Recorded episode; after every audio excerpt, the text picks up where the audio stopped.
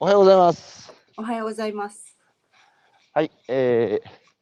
今日は2021年6月5日土曜日ですね。はい、土曜日です。はい、はい、えー、今朝のゲストは北海北海道の余市町の、えー、漁師川内谷幸江さんをお招きして1時間お話を伺っていきたいと思います。幸江さんよろしくお願いします。はい、よろしくお願いします。そちらのお天気はどうですか？あやっぱり昨日、昨日からずっと雨とか風、うん強風が吹いて、ああ、昨日はじゃあうん、ウニ漁も式だったんですよね。あ、そうですか。はい。だいぶだいぶ荒れた？そう、いや、だいぶではないんで、あ、そこそこね。はい、そこそこ。はい。僕は今日東京ですけど、東京も昨日は荒れましたが、あ今日は、はい、今、晴れ間も、えーちょうどいい感じですかね。え私もいーはい、や今日、うんあ雨降ってもあれなのかなって心配してたんですよ ね。昨日はね、もう、もう、すごい猛烈な風、朝と雨だったんですけど、それでもやりましたよ。ああ、雨の中歩いてたんですね。いや、傘差しながら、 はい。はい、あの、だって、漁師さんだって、多少の雨でも出てくるでしょ。そうですね。もううん。こう今年は本当カッパを着てウニ漁に出る頻度がすごい高くて、ああ、蒸れそ蒸うでれすにか。なるんですよね。ああ、蒸れるね。あの、カッパ、漁師さんのカッパ、しかもね、今、暖かくなってきたから、蒸れるでしょうね。そうですね。蒸れ蒸れるのと、うんあと動きがちょっとあの、うんゴワゴワするので、動うん動きが動きづらいっていうのはすごくありますね。なるほど。えー、幸江さん、すいません。この朝のラジオは、冒頭ですね、えー僕が今から、えーこれやってよっていう、今ね、えーポケマルの Facebook と YouTube で、えー同時ライブ配信してるんですけど、はい。えー今10人ぐらいの方が、えー見てますけども僕が Facebook でシェアする間だいたい1分から1分ぐらいかな、えーあるのでその間幸江さんから、えー自己紹介をいただいてもよろしいでしょうか、自己紹介。はい。うはいん、 大丈夫ですか大丈夫です。はいはいじゃあよろしくお願いしますはい。はいえーえー北海道の余市町というところで女性漁師をしてます川内谷幸恵です。えーっと子供が3人いて3人いながら1人で育てています。えー今はウニのシーズンなんですけどもあの余市町の塩水ウニはとても美味しいのでたくさんの人に食べてもらえるよう日々頑張ってます。えー何 うんと冬場は、うんとはい魚を魚を取りに行きます。父と一緒に船に乗ってあの漁に出かけてるので、あのこと今シーズン、うんとこ1月から3月ぐらいまではあのカレー類がすごく豊富に取れるのでもっとなんかちょっとコロナ禍でその魚価の値段とか下がってしまいましたがそこはちょっと数でカバーしてなんとか乗り切っていきました。でまあウニウニもあの余一さんのウニはちょっとブランド系があるので値段はまあ安定してるんですけどこれ以上下がらないように祈るばかりです。結構下がってるウニは大丈夫ですね。他のとこに比べると全然幼稚のウニは値段が違うので、うんはい、なんとかウニではご飯食べていけるなっていう感じはしてます。あのーね基本漁師っていうのは男社会ですけど、はい、えー全国でも女性の漁師っていうのはあー数少ないと思うんですがその中で、ねえー、幸江さんはウニ漁とアワビ漁に関しては、ね、男性にも負けないぞっていろんなあの女性ならではの、えーきめ細かさ工夫いろ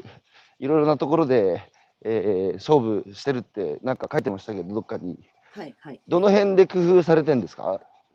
まあ私はあの魚よりウニ量がメインなんですけど、はウい、ニはあのやっぱ男性だとそのやっぱり体力とかそういうのうんが女性とは違うので、うん数を取って、数量を取っはていこれるんですよね、男性は。でもちなみ私には、ちなみにそちらの浜ではウニ漁っていうのはどういうふうに漁されるんですかウニ漁ですかあの小さい小舟に乗って、うんあのガラスのついた箱メガネをはいはいかけて、タモはで、いはいはい。ああ、タモで。はいああ、ガラスの箱眼鏡で、えー海底を覗き、えーいたって思うと、タモですくい上げる。そうです。はい、ああ。これでと男性の方がやっぱり体力もあるしね、えー量そうではす取る。ねじゃあはいどこで幸江さんは勝負するわけ私は質ですね。やっぱりいいものを、質いいものだけを取るっていう、うんなるほど。そういうものだけを探して探して、何でも取るんじゃなくて、うあんのいいものだけしか取らないようにうん。してますね。ああ、なるほど。それは 覗いてて、あのいいいウニだっていうのはわかるんですか大きさ大体そのあのタモの輪の大きさがあるじゃないですか。うんうんうん。それそれにこうはい入るか入ら入ってもどのぐらい。うん大体なんかこう、これは小さいなとかうんそのうん玉の大きさにこう比例するぐらいうんの感じのものをなるべく取るように小さいものはそのままこなるほど。うまた離してっていううん。お家でもウニは食べるんですか私はあの 漁師なんですけど一切はいウニとか生もの食べないんですそうなのはいでもそういう漁師さん意外とね、牡蠣漁師で牡蠣一切食わないっていう漁師とか結構いますよね。あのもったいないな。ダメなんですよねもったお魚は魚は食べれるようになってきてますけどもう一番ダメなのがイクライクラウニなんですよいくら、やべ。えーイヤホンの、えー電源が切れたんで、このまま喋るけど、聞こえるこれ。 聞こえますはい聞こえますはい聞こえる。で、あのー僕一度ね、え2回か、あの、そちらにお邪魔したことありますけども、来てますねははいい。あのー、何でしょう、夫婦岩でしたっけ、あれ。はい、メイトイは。本当に川内幸恵さんとあそこで生まれ育ったんでしょそうですね。あの、まあ、うん今の場所にうん。移動したのは、あの、はいちょっと。立ち退きとかで、あそこの場所に移動したんですけど、うんまあうん移動する前も、そのちょっと上の方で。生活はしてたので。まあああの辺ですそよこね。で生まれ育ってます。本当になんか僕も全国各地回ってますけどあんなところに家建ててさ素晴らしい景観ですよね。そうですね。だって毎朝起きて家出ればあれ見れるんでしょはい、そうです。カーテン開けたら、あの、は最高じゃないですか。しかい。しあの夫婦岩はまだ倒れてませんか 大丈夫です。なんとか でもさ幸恵さん生まれた時からあの夫婦岩あるんでしょあります。はい。あれよく倒れないね。不思議じゃですなよい、ね不思議ですね。まあそうまあ昔に比べたらあの波消しブロックとか入るようになってる、入ったのでうんその波とかの軽減はされてるとは思うんですけど、うんでもい絶対いつか倒れるとは思って ます。朝勝手起きたらあれっていう光景が私が一番先に見るのかなっていう。いやー、あれ、夫婦岩、そうやな、不思議だよな、あれ、なんで、東日本大震災の時も、だって揺れたでしょ、余市も。揺れたんですけどあの私のところって地盤すごい硬いんしっかりしてるんですあよ。、そうなんですか。はい、なので他の札幌とかだとうん揺れてすごかったって、妹とかもテレビを抑えるのが必死だったとかって言いますけどうん私そこは揺れはなかった。はいそんなにあのあまあえー地震、大きい地震だなぐらいしかうん。感じない程度の揺れだったんで、はい、えー、皆さんからいろいろ続々とコメントが入っております。えーはいあ、えー、川、えか、から、からにしきちゆきさんから錦さんはいわあ、さっちゃんびっくりっていうコメントと、はいえーえー、佐藤さん、ウニの身が入っていないのが欲しい。レタス、キャベツを食べさせる。ウニの身が入ってないのが欲しい。あー、あれか。栄養にするってことか。レタス、キャベツを食べさせる。うんはい。養殖養殖の話ですかね。そうですか。あーウニの身が入ってないのが欲しい。養殖レタス、キャベツを食べさせる。農家さんですかね。どういうことだろうあの、幸江さんはあれですね、3人姉妹の長女として、はいえー祖父の代から続く、えー漁師のうちに、えー生まれ育ったってことですね。はいはい。つまり、男ワラスは生まれなかったんですかね。そうなんす。です。父と母はあの男の子がすごく欲しかったみたいなんですけうどん、、うん。三だけ人ど三人生まれてもお女の子ばかりだったみたいで。いやー、そうなんですか。あの、あれ、救急車来た。僕の友達、同級生で、あの岩手県の同級生なんですけど、寺の息子で、はい5人女の子で、はい。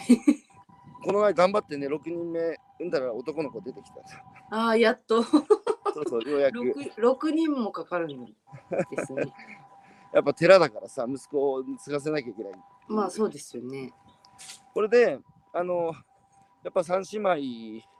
で長女として生まれ育って、で、あの、お父さんが漁師して、えー娘たちを育てる姿を見ながら、はいあのまあお父さんは育ててない育てたのはお母さんかまあお父さんが仕事してる姿を見て育ったんですか、はい。そうですね。うん、まあうんあの、わ、なん、何歳くらいからだ。私が小学生ぐらいから、うんあの、母も一緒に船に乗り始めたので。父おとう一緒に。うんなんでもう、私も朝起きたらもう、お父さん、お母さんがいない状態で。うん朝ごはんがおにぎりとかが用意されてて、それを食べて学校に通うっていうえ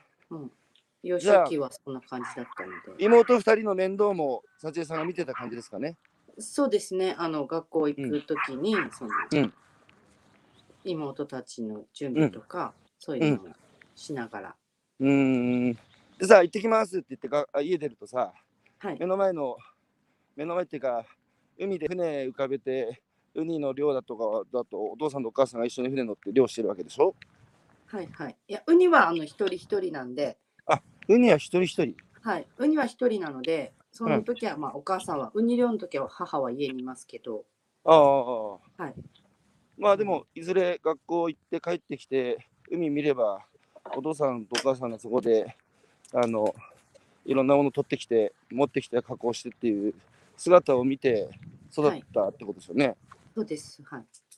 どんな風に見えてました子供の時その漁をするご両親の姿は。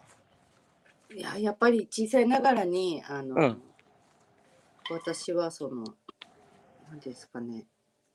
休みが決まってないので不定休なので、はいはいはいはい。その他の友達とかはこう土うん日が休、両親が土日が休みでどっか行ったとか、うん、そういうのは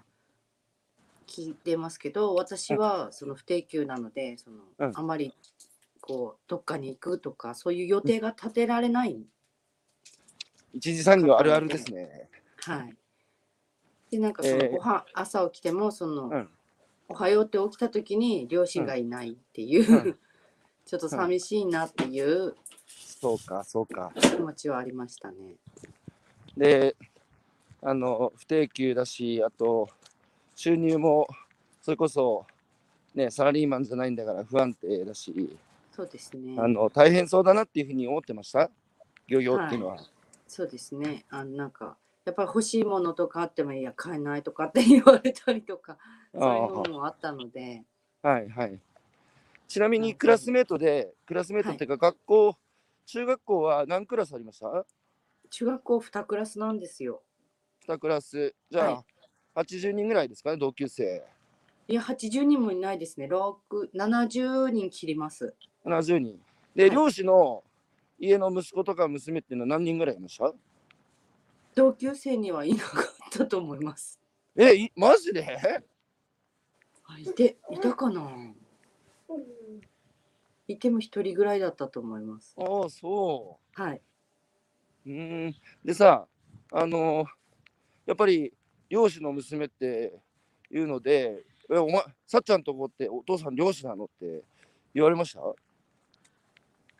いやいやそんなにはなんか言われなかったですねなんかもうみんなわこう分かってるっていうみたいな分かってる分かってるから聞かないっていう、なんかこういう話するのもあれなんですけどはいやっぱりあの僕幸恵さんと多分まあ僕より人ま幸恵さんの方が若いけどはい僕の周りのね同級生とかでやっぱ農家の息子とか漁師の息子ってちょっとおお親がそういう仕事をしてるっていうのをこう恥ずかしいと思ったことがあるって聞いたことなんですけどはい幸恵さんは別にそういう気持ちはなかった。あーそんそんなそこまでは思わなかったですねただでもなんか、そのやっぱりちょっと年頃になるとその、うん魚臭いんじゃないかとか自分が魚の匂いがするんじゃないかとかそう着てるものがなんか匂う匂うんじゃないかなとるかほどそういうのは気にしたことはありますけどなるほど年頃になるとね、はいちなみにその同級生70人ぐらいのうち夜市に残ってるのってあの肌感覚でいいんですけど何割ぐらい残ってますか、えー、1割ぐらいだと思います1割はいあーみんなどこ行っちゃったの札幌東京札幌東京とかいろいろ1割、ですねそれは人口減少高齢化するよねっていうそうですねあの高校自体も地元の高校に行く人もそんなに多くなくてみんなその隣の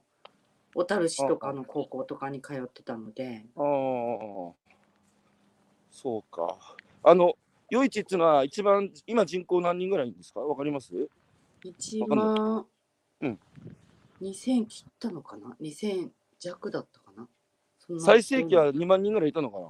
いやいいたと思いますな、うもっん、とそれいたがと思います今1万2000人切ったぐらいですかねはいそれで、あの少し寂しい思いもしながら、年頃になると、いや、ちょっとね、おめかしもし始め、えーね、彼氏とかもこう男の人とか、彼氏とかもできて、デートとかなんだとかって、お魚の匂い大丈夫かなとか気にしながら、えー高校出た後北海道の、えー短大に行かれたんでしたっけそうですねはい短大に行きました、ももちろんその時に漁業をやろうなんて気は全くないわけでしょ、あ全くなかったですねその、うん、やっぱりその短大にいたのはやっぱり学校のせん体育の先生になりたいっていう夢があったので、おー体育の先生体動かすのはやっぱ好きだったんだね。はい好きだったので、その運動はまあ何やってたんですか運動はあのノルディック距離スキーをやってたんですよ黒缶やってたのはいやってたんですマジではい黒缶の選手はいそうです結構ガチでやってましたやってまインターハイも行きましたうわーそうインターハイ行ったんだすごーい、えー、北海道代表でそうですねインターハイは高校1年と2年の時に行きましたねえ1年から行ったのはい1年の時に行きましたマジかすげえ僕ねアルペン競技やってたんですよはいはいはいインターハイが夢でしたけど行けませんでした僕ああのアルペンと黒川の人あ人口が全う然ん多分違うと思うんで、黒川は人口が少ないのでいやいやいやいやいや行きやすいっていうかまあそういういやいやいやいやいや。まあとはいえね、クロスカントリーでインターハイ行くぐらい、あの結構真剣にやってたっていうことなんでしょうけど、で、体育の先生目指して、えーそれで、あの短大に進んだはい札幌短大に行きましたうんと札幌の隣町江別市っていうとこなんですけど江別市。はいこれでそこの一人暮らしですかそうですね一人暮らしをそこから始めましたはい晴れて一人暮らしをして、どうでしたお覚えてるずっと親元でさ、あのむ娘ふたあ妹二人の面倒見ながら育って、外出てさ、一人になったわけでしょ。はいな寂しいあのちょいちょいかやっぱり帰ることが多くてあのあ、短大生活中2年間あっても、うんうんあの1年一年だけうん暮らして、うん2年目は、うんあのもう授業とかほとんど単位とか取ってしまって本当うにん楽な感じにして、 2年目は自宅から通うっていう方法を取ったんですよね。家がやっぱ好きだったんだね。まあそうですねあのきあの比較的家族仲良しだったのでああ、お父さんとお母さんもあんま喧嘩しなかったそうですね今年を取ってからなんか2人は喧嘩よくしてますけ ど私 今若い時は、うんうん小さい時はそんなにあの、うん激しい喧嘩とかはなかったのでなかった。うん、ちなみに幸江さんははい親からこう、えー管理されて育った感じですかそれとも放置されて育った感じですか放置か。いや放置まではいかないと思うんですけどいややっぱりやりたいことはやらせてその黒缶だったりとか体育の先生になりたいから短大行きたいとか。う、そうんいうやりたいことはやらせてもらったと思ってる。あーやらせてくれたと思ってるので。なるほどなるほど。やりたいって言ったことはじゃあ全部やらせてくれたんですね親のはい。親の親の愛情ですね。そうであすねのあれするな、これするな、えーお前はこういう方向に行けとか、口出してくる親もいますけど、そんなことは一切言わなかったですね。それはだからやっぱ娘を信じてたんですね。はい。なかなかね、これ簡単だよでできないことなんですね。子供が好きなこと全部やらせてるやらせるって、お金の問題もあるしね。はい。はい。で、私は多分長女だったので、そういうのが、まあ、待遇は良かったと思うんですよね。うんでもまうあん、 2番目の妹とかはやっぱりなんかうん自分が行きたい高校も行けなかったとか、すごい大人になってからすごい言ったりとかしてたのであやっぱりなんかその姉ちゃんはいいよねみたいなあ、うん。そういう、なんか、ね、今今ささ、みとか嫉妬はありましたね。今さ、下の2人の妹さんは、夜市にいるんですかいや、出いたないです。二人とも札幌にいます。あ、札幌。三姉妹、今でも仲いいですかいえ、あの、二番目とはちょっと疎遠になってますね、やっぱ り。そう ですはい。これで短大出た後あのえどし就職されたんですかそうですね。あの、やっぱりそのなかなかその採用試験っていうものに通らなくて、うんで、まあ、1年目はダメでも2年も2年目も挑戦しようかなと思ったんですけど、あのうんそ知り合いのところで働きに来ないかっていうところがあったので、うんそこで働き始めましたね。それは何系の会社だったんですかそこは接客だったんですよね。うんうん接客あ業の、ね観光、小た小樽市で観光客が、あのうん食事をする場所はいはいはいだったので、そこで、うんあのはい働きました。働いたでご結婚もされてそうですそれね。で、うんそれであの離婚されたのがきっかけで戻ったんでしたっけいや、良い地うはんと離婚する前から親とは同居してたんですよね。そうなんですか、、はいい、あの二人目、二人目がうん生まれて、うんすぐぐらいにあの、うん同居し始めたので、うんうんはい2人目はなるほどこれでそうかあのお孫さん初孫ですよね今の一番上はそうですね、初孫ですね。これであの3人の、えーお子さん一番上何歳ですか一番上はもう間もなく21歳になります。お21成人もしたんですね、はい、えーじゃあもう手親から親の手から離れて今もう働いてる学、まあ、大学学生ですか大学生です、まだ。あ大学生、はいえー今どこにいるの札幌札幌です。はい。あ、札幌。そうですか。たまに連絡来る息子から。いや、今札幌、あの、うん大学がやっぱりコロナでそのあ旅行がでそうきないので、はい、うん遠隔授業なので、うんそれだったら家でもできるって言って、かうん。あの今、余一に帰ってきて、あのあ、お仕事うちにい手る伝ってくれてます。はい。お仕事手伝ってくれてる。はい。優い。しい息子さんですね。いや、ちゃんとそれはその先に目的があるからです よ。あ、それ小遣い はい。で、2番目は何歳ですか2番目はその、あの年子なので、2番目は、あの二十二十歳か歳になる年です。はい。で、3番目がまだ小さいんでしたっけ3番目が小学校2年生です。あ、小学校2年生。なるほど。じゃあ、えー今、小学校2年生の三三男を育てながら、漁されてるってことですね。はい。で、あのその漁業とは別にね、あのえー通に会社員としてお仕事されてて会社を辞めて漁師になるきっかけが、そのお父さんが急に倒れられたってことだったんですけどはい、それも急なことだったんですか、本当に急でした。はい、うん、あお三男出てきた名前なんていうのおはよう。おはようございおまはす。よう名前なんていうの川内晴也です。はるやはるはるくんかおおはるくんは小学校今な2年生はい。うあーのん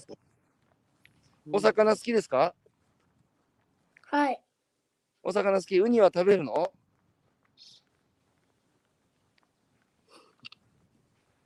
おじさんさ去年息子連れてそこ遊び行ったんだよ確かいたいたような気がするなはるくん小屋小屋にもうんいたかな。覚えてるこのこのおじさんの顔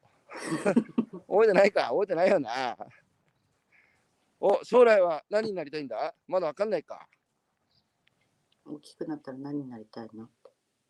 野球選手。野球選手じゃあ今野球やってんの好きな選手は誰ですかまだわかんないか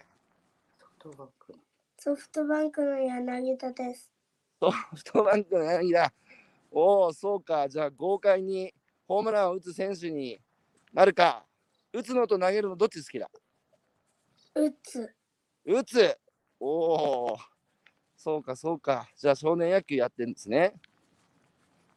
うんはい頑張ってねはい。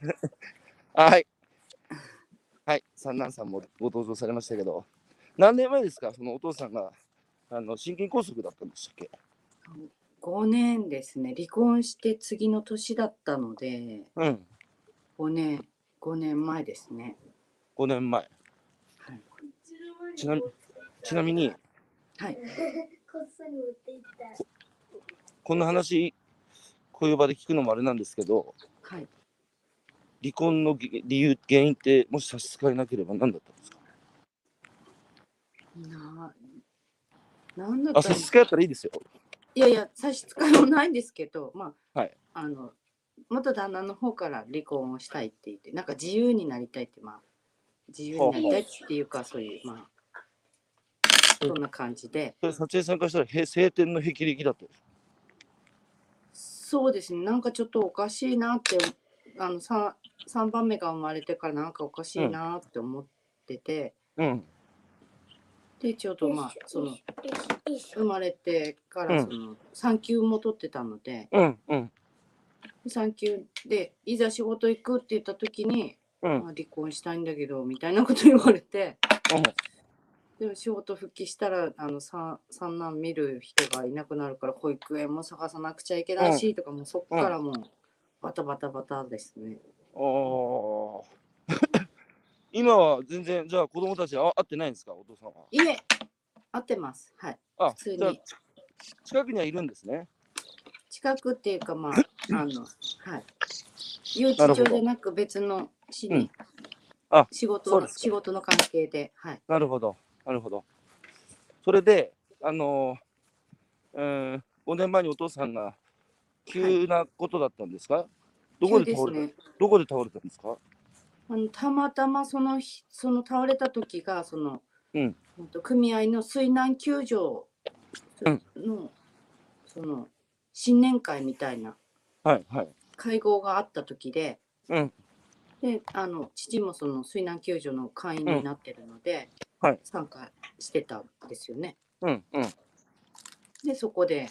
そのなんか倒おれたかしい倒れたっていうかおかなんか変になったって言ってもうたまたまその父がやってる会場から、まあ、うん10分ぐらいの場所が私うのん職場の、職場だったので、うん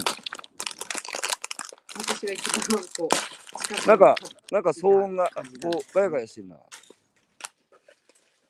あち聞ょこっえるとあの三男があ、はるくんか、なんかいただいてたからね。はるくん、もうちょっとだからね、お母さん借りてるけど、ごめんね。 そうお父さんはそれまで全然予兆ないというか、ピンピンしてたんですかそうですね、ちょっとその、まあ、倒れる前日とか前々日もそのうん差し網がこう魚がかかったりとかして、ちょっとうん睡眠が足りないのかなっていう、うん疲れた顔はしてたのは、うん記憶にはあるんですけうど、ん別になんかその、うんこう調子悪くて、ちょっと起きいけないとか、そういう感じではなかったです。うんでびっくりしたでしょ一報入って病院に運ばれたって聞いて飛んでったそうですね。そのあまあ知り合い両親両親の知り合いの奥さんから電話が来て、うんうん今日あの倒れたって言うからすぐ行きなって言われて、うんすぐその現場に駆けつけたんですよ私あは。ーそのあ病院倒れたに現場にね運ばれる前のはいはい現は場いにはい駆けつけたんですよね。うんうんでそのもう全然動きもしないこうただ横たわってる父を見て、うんうんあもうこれもうダメだなっていうふうに私は感じたんですよね。うんうんうんでもあもうどうしようこれそうお葬式とかすごい人来るんだろうなとかそういうことばっかりもうそっちの方ばっかり考えてああ、もうお父さんダメだと思ってね。で、はいししっかり戻らな、撮影さん。じゃあ、これ、お葬式どうしようとか、もうそっちの方考えてたら、そうですねなんとか一あのなんか命を取り。うん。はい倒れたって言っても一番冷静が冷静だったのが私だと思います、ああ、はいお母さんは、もう、あれか、あの、取り乱してた。そうですねおお母さんは家にいてうん。で私の娘も一緒に家にいたいうて、ん。うんでその倒れたっていう一報が入った時にやっぱうりん母はもうどうしていいかわからなかったみたいで家の中をすごいはぐるぐる走り回ってたって娘が言ってたのでいやー、そうか、そうか。で、撮影さんは、しっかりされて、されてますね。しかし、それで、救急車で病院に運んでって、はいで、意識を取り戻したのはいつですかえっと3日後ぐらいですね。 ?3 日後。はい。一命を取り留めたわけですね。そうですね。そのまあ、うんい救急車で運病に運ばれた時点でその心臓が少し動いてるとは言,、言ったんですよ。うん、うん。でもやっぱりその心臓が止まってる時間がどれだけかわからないから、あそのー脳に障害が残るかもしれないとあか、ー、そういうことは言われてたんですよね。うんうんでうん違う病院に転送され転院されて、うんはいそこの先生はその、まあうん意識が戻るのは、うんほぼないんじゃないかなみたいなことを言われええて、うん。でまあそので、覚悟してたわけですね。はいわからないですみたいなうんうん。で、撮影さんとしては覚悟して、もう、もし命を、えー、取り留めても、あの、えー、植物人間みたいに脳死状態になってるかもしれないとか、い、ろいろ覚悟されてたんですね。はいところが、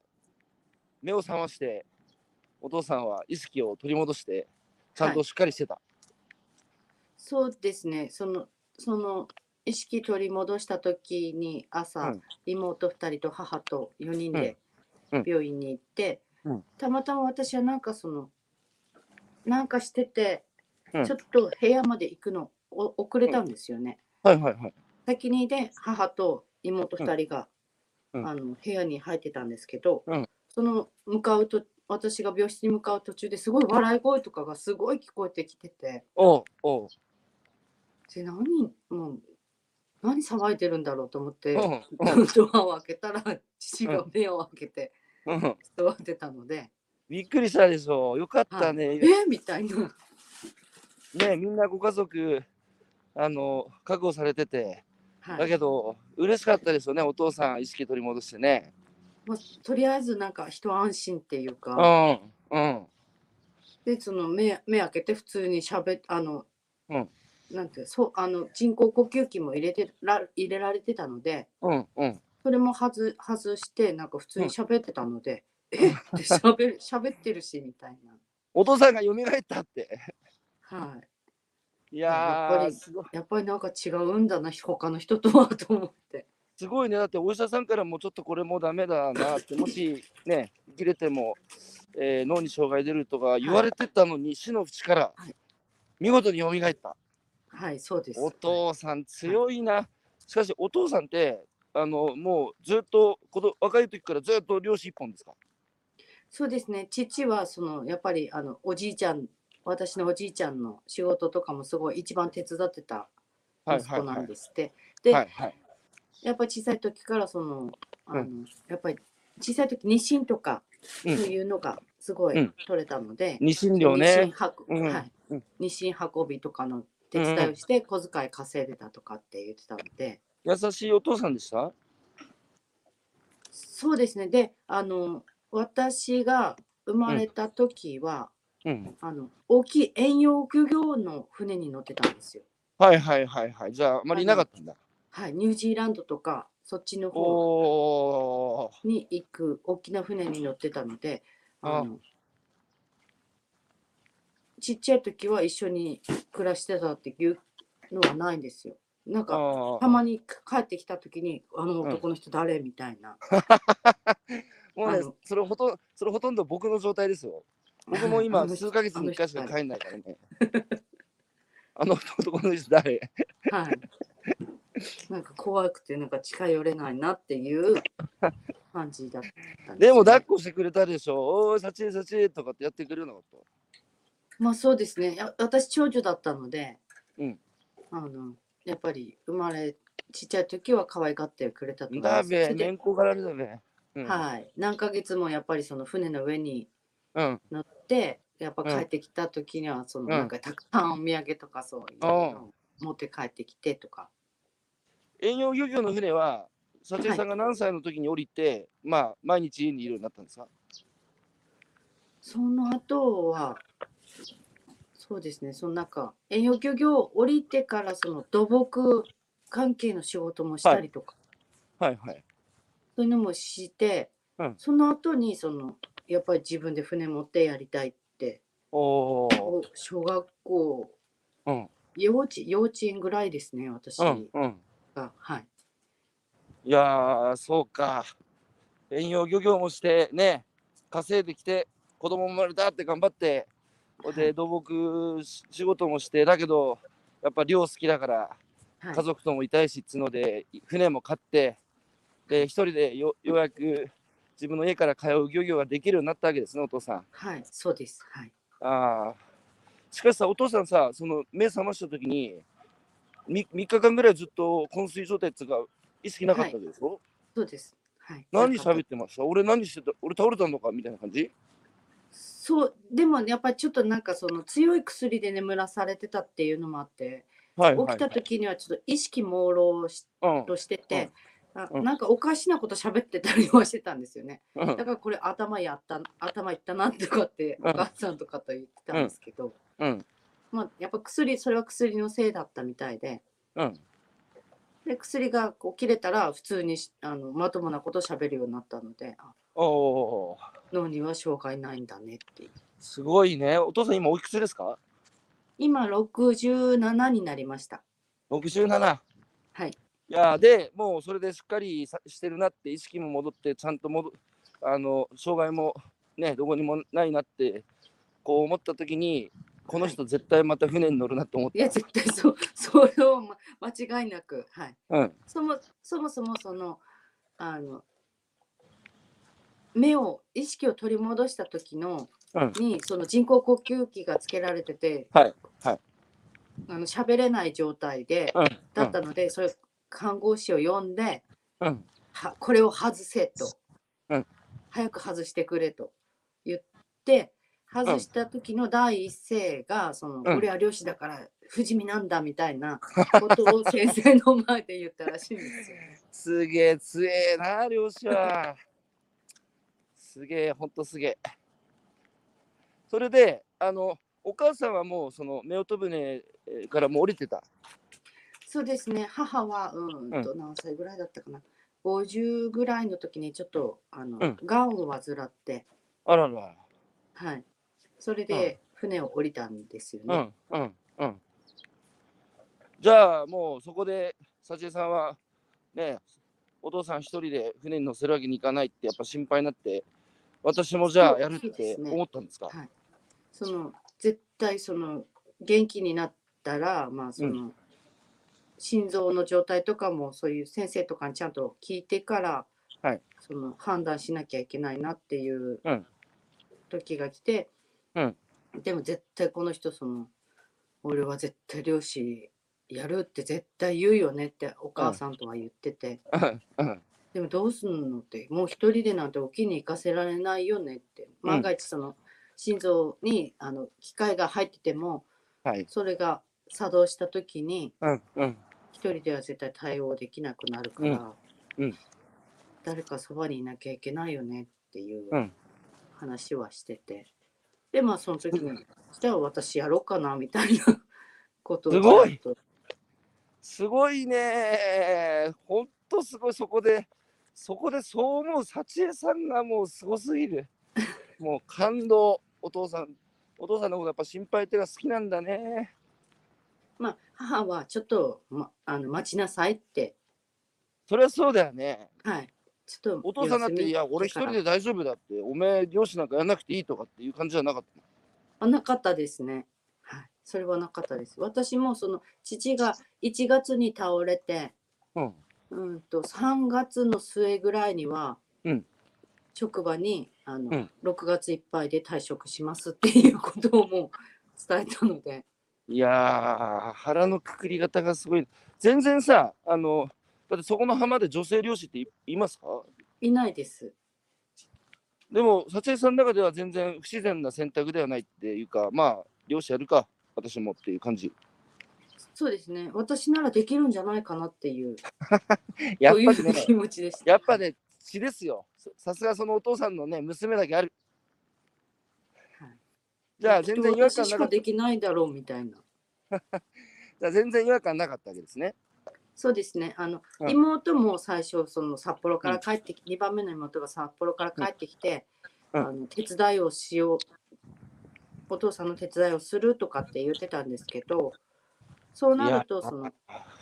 あの私はその自分で稼ぐっていう方も選選んだので、ああ、妹の場合はただその手伝いして小遣いをもらうもらってせ生活するっていう。しかし考え川内屋家はなんといい家なんでしょう か。やっぱりそうでねすそれはご両親が本当に愛情を注いで子供たちをと向き合ってね大切に育ててきたことの証ですよね。だって今男ですらさ漁業を継がないのにさはい。女の子たちが帰ってきてさお父さん心配だから一人にさせられないっつって私漁師になるなんてすごいなあ。まあ、やっぱりその田舎ならではですよねきっとそのやっぱりその両親の仕事が自分とこう自分の成長過程で一緒にこう一緒に歩んできたっていうところなのではいはいはい。なるほど。それで、えーね、漁師になったわけでしょうけど、今までさ、見てるだけで親の仕事だったのが、で、まあ、は手伝うっつってもおか仕事でしたけど、こう、船に乗って魚取るとか、ウニ取るっていうのは、やったことなかった。いやあのその母が病気をして降りるようになってからどうしても一人ではできない量があったんですよね。うん2人体制で行かなきゃいけない量は、私が仕事帰ってきてそのまあ一時的な期間だけなのであー仕じゃ事あ場もうは手つじゃあもうそこ終わはった後に見慣れ見慣れ期間だったみたいな感じですよ ね。そ結う果でとすしてね。それはもう10いや母が病気してからなのでその漁師やるあーやらない以前から手伝いはしてたのでじゃあまあそうかそこでもうな私もできるっていう感覚が掴んでたんですね。まあそうですねあの一からのスタートじゃなかったので、うん、なるほど。こうそいれろんでな実経際験はしたのでで実際さ漁業の世界に入られてやってみてはいで実際に自分でもこう稼ぐっていうこともやり始めてはいそのまあ漁師っていうのは男社会ですけどはいあの女性の目でね今の漁業を眺めた時に5年間やってきて率直にどうですかなんなんていうんですかねやなんか男の人見てて思うのが男の人ってすごいやっぱプライドが高いはい生き物じゃない ですか。はいですいませんなんで漁師同士仲良くできないのかなってすごくそれは思いますね。ああそのなんで地その元漁の師同士仲いいの、地元の漁師とはあんまり仲が良くなくて、うんその他の地方の漁師とかとはあの、うん仲良くできるんですけど地元の漁師とは仲良くな お父さんは仲良くなれなくてそれはお父何さあんのはプライドってことはその俺の方がすげえんだっていうそのまあそうですよね。あの誰々に負けたくないとか誰々に勝ち、ま あ、誰々より取りたいとかそういうのがすごくなんか目に見えてわかるっていう。私がこうずっと見てていや、うんまあ今日今日はお父さん取れたけど次の日が違う人取れたら、うんああよかったなって取れてよかったなって思えばいいことを、うんうんなんかそのなんで俺はかかんねえであっちにかかるんだとかそういう そういうなんか、うん、なんか負けたくないっていう。もう男の時代はもう終わり男はね、えー争い事が大好きだからはい、ねあの社会が拡大成長期になる時は良かったんでしょうけどもうねえー社会が成熟して環境の問題もあるしねもうねこれからはね女性の時代です男はね女の人のサポートしてるのがいいで今ね社会が停滞してるじゃないですかずっと失われた30年とか言われてますけど、えー社会が停滞してるってことはメインストリームが停滞してるってことなんですよね。でってことはその停滞を打破するヒントはメインストリームの中にないんですよ。でそこからこぼれてるこぼれてきた障害者だとか LGBT だとかあるいは地方だとかそういうところにヒントがあるはずでそっちにね行くことによってそっちの視点で見ることでメインストリームに何が足りないんだろうって気づけるはずなんですよ。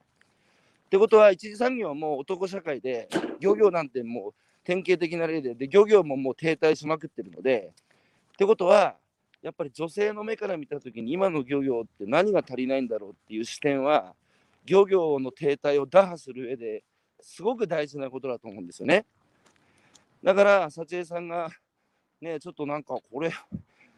漁業漁師の世界では当たり前だっつうけどもうおかしくないっていうその違和感は非常に大事だと思うんですよ。なので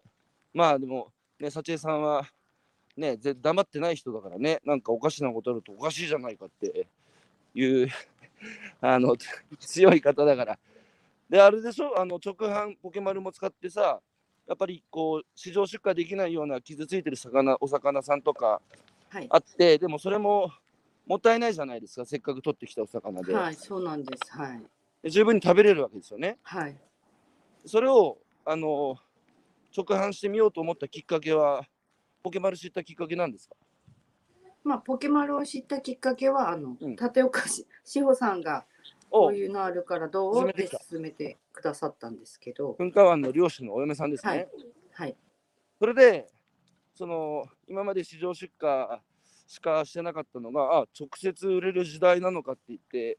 やってみたらどうでした私はすごい楽しいなって思うんですよね。そのうんあのお客さんの反応とかがすごい直にわかるじゃないですか。はいはいでもあの市場出荷で豊洲に流れてとかって言ったら、その、うんお客さんの手に届くまでとうかんわからないし、わかんないよね、うん、うんどどのお客さんがとに届いてとか、そういう先が見えないので、はい私このポケット回るシェみたいにそのう直んでやる、そうのんお客さんの顔が見えるしお客さんも生産者の顔が見えるっていうおうそういうのは私はいいと思いますね。どんなエピソードっていうか印象に残ってるお客さんって言いましたそうですねあのやっぱりその一番最初に買ってくださったお客さん去年、うんうん初めてそのヒラメを出した時に、うんうん一番最初に買ってくださったお客さんがやっぱ今年、うんこと去年一昨年から始めて去年も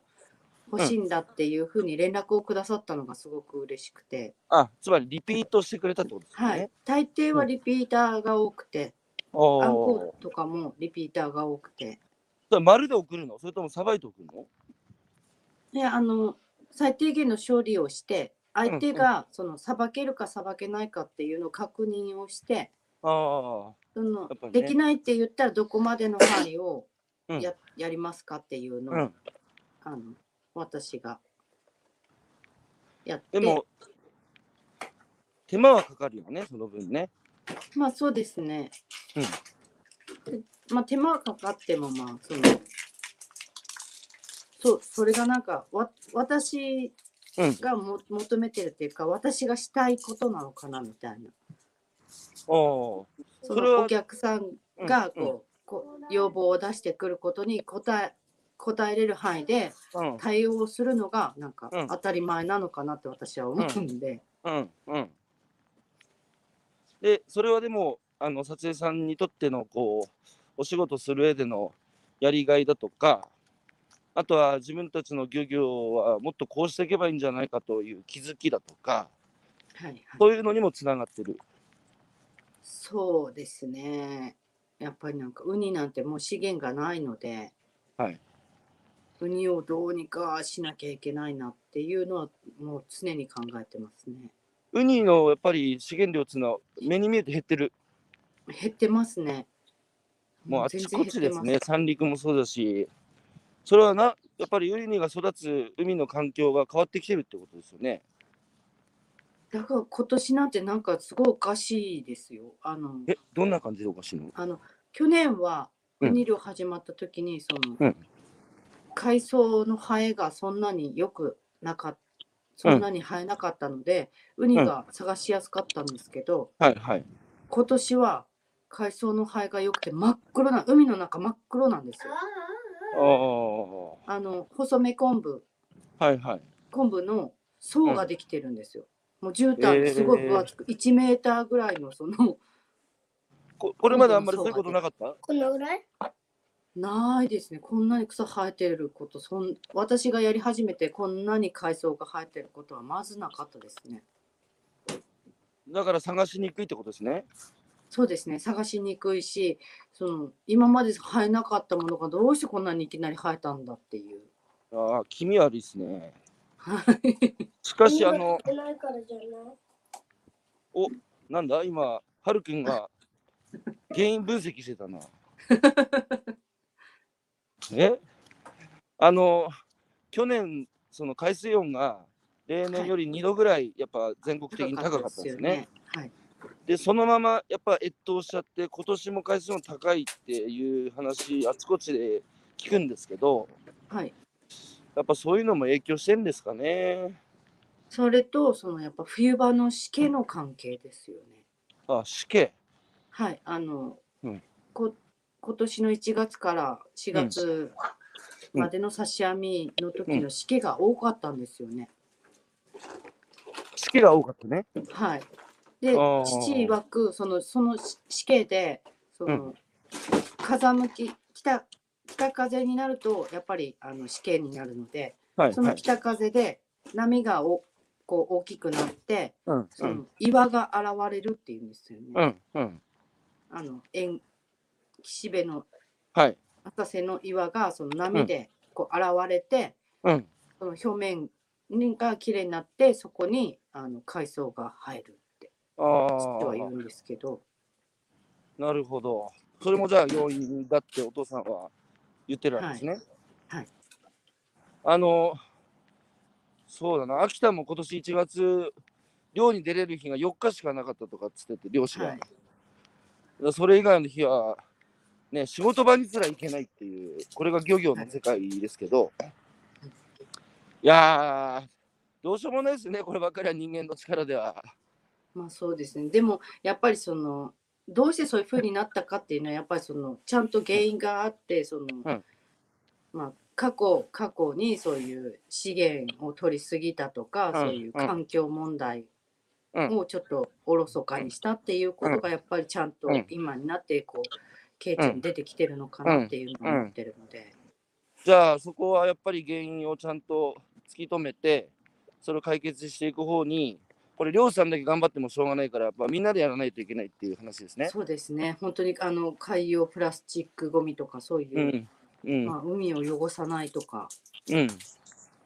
そういう問題からでもでもこうういう問題意識をさあの浜の男衆は持ってますか全く持ってないです 全く持ってないどころか漁師自体がそのゴミを海に平気で捨てちゃううんんでなそうんそだうななんんだだと思ってるのかなっていう自分が あのご飯を食べさせてもらってる海を大事にしないのはどういうことなんだろうっていうだからさ、そこもさ、幸江さん、やっぱりある漁師がね、はい食販始めて、お客さんの顔が思い浮かぶようになったら、魚を蹴れなくなったって言ったんですよ。はいはいそれまでは、なんかもうね、魚も大量に船の上に上がると足で蹴飛ばしたりしてね、はいなんかもうこなし仕事だったと。はいところが食べる人の顔が見えて直接つながったら俺は人の口に入れる食べ物を取ってんだっていう意識に変わってね、うんそしたらもう一尾一尾丁寧にね扱うようになったって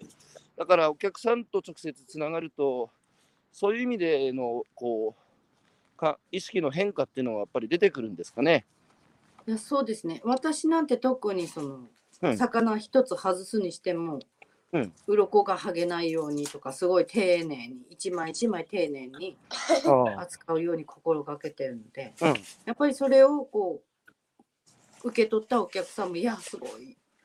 綺麗綺麗だね」とか「うん立派だね」とかっていう、新鮮だねっていうのをやっぱり見越して、私はそういうふうに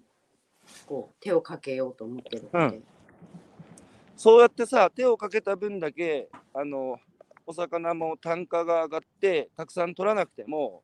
えー質のいいものをお客さんに提供してお客さんに喜んでもらうことで、はいえーちゃんと、えー利益を生み出していくっていう風になると環境にもいいですよねまあ、ほんそう思います。はい。あの、うん無駄け結局はその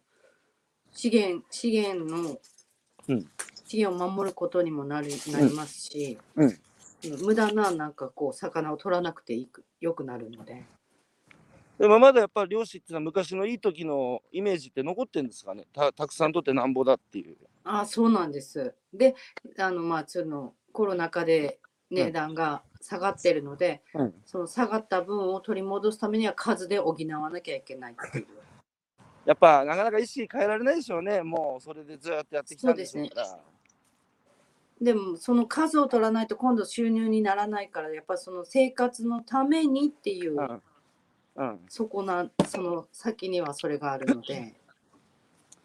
だからそうなるとやっぱり消費者もさなんか乱獲してきた漁師が悪いって海の海洋資源が減ってるのはって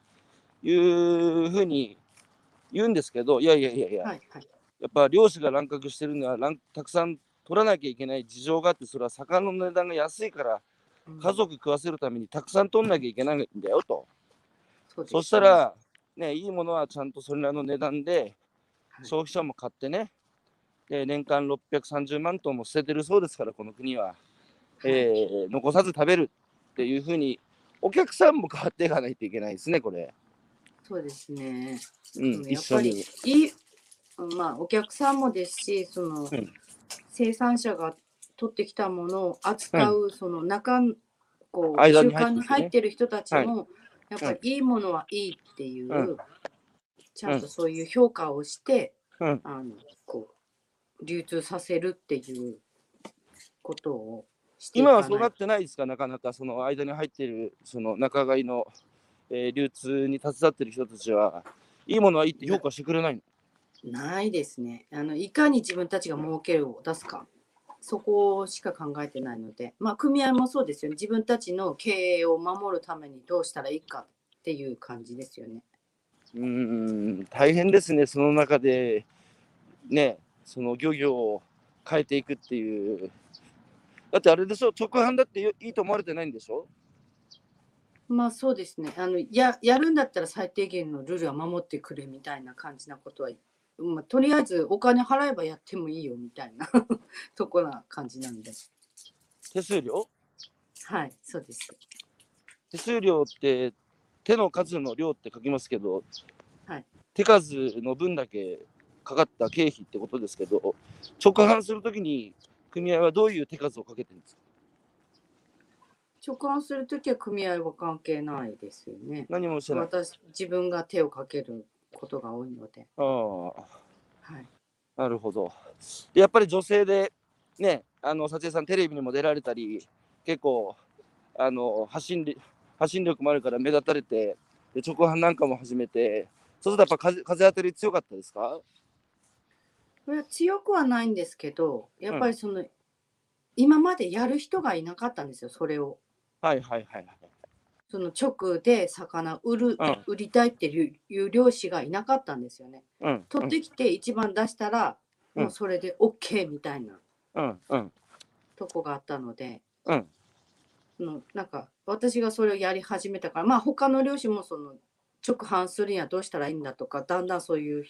声とおか変もわなっんか変わってきた上げてる人がいるので、おおは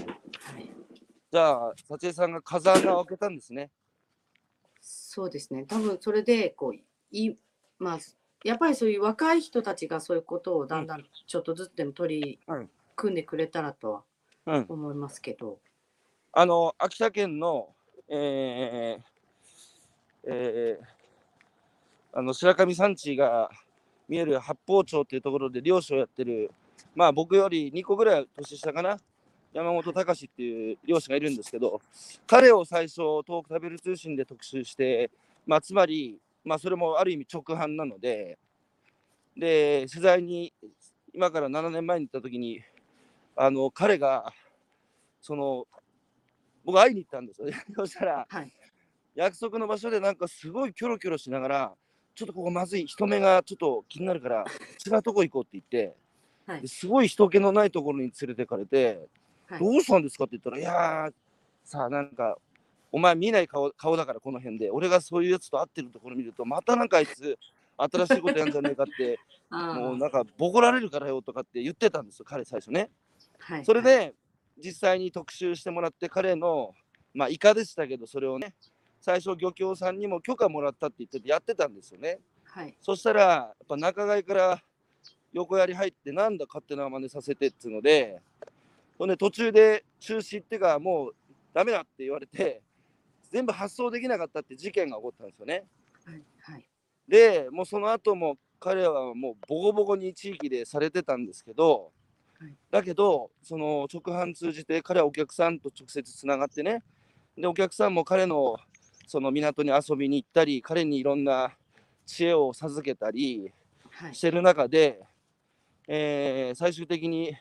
その風穴が開いてねそこから新しい風が吹いてきてで彼の漁業を支持する仲間も増えてきてで最終的に今秋田県のその若手のあの底網底引き網漁業の彼今代表になったんですよ。うんなので幸江さんも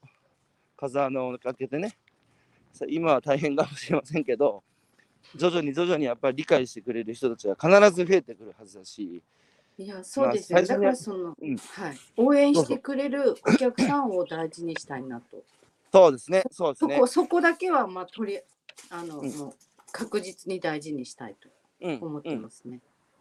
言ってましたその男性もその応援してくれる人がいたからめげずにやれたってはいで、あそとうで自す分がやっねて。る、自分がやってることは間違いじゃないっていうふうに自信も持ってたってお客さんのおかげではっいて言ってたので、はいなので幸江さんぜひあのめげずにポケマルに出品をしていただいてですね、はい、今日聞いていただいた皆さんの中でもね幸江さんの取ってきたウニだとか魚をね買って食べるっていうのはもちろん美味しいんですけど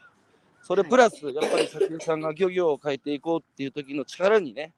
間はい違いなくなるので、そうですぜねひ幸江さんのねこの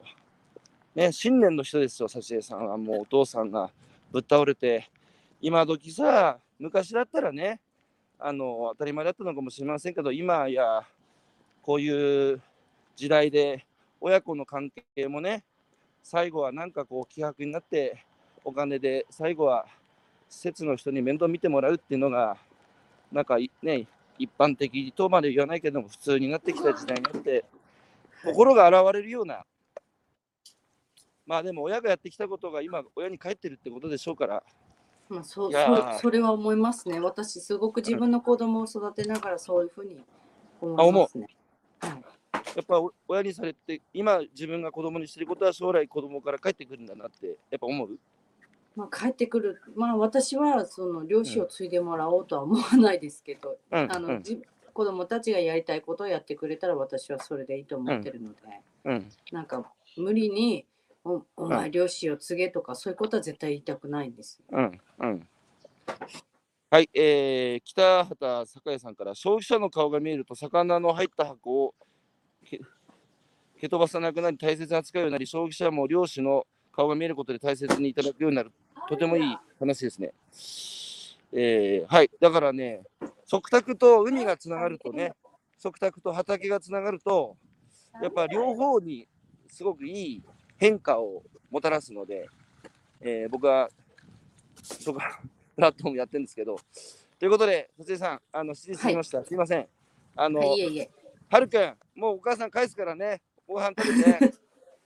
今日はあの海仕事はあるんですか？今日はあのもともと土曜日はウニ漁がお休みの日なので、あ、そうですか。はい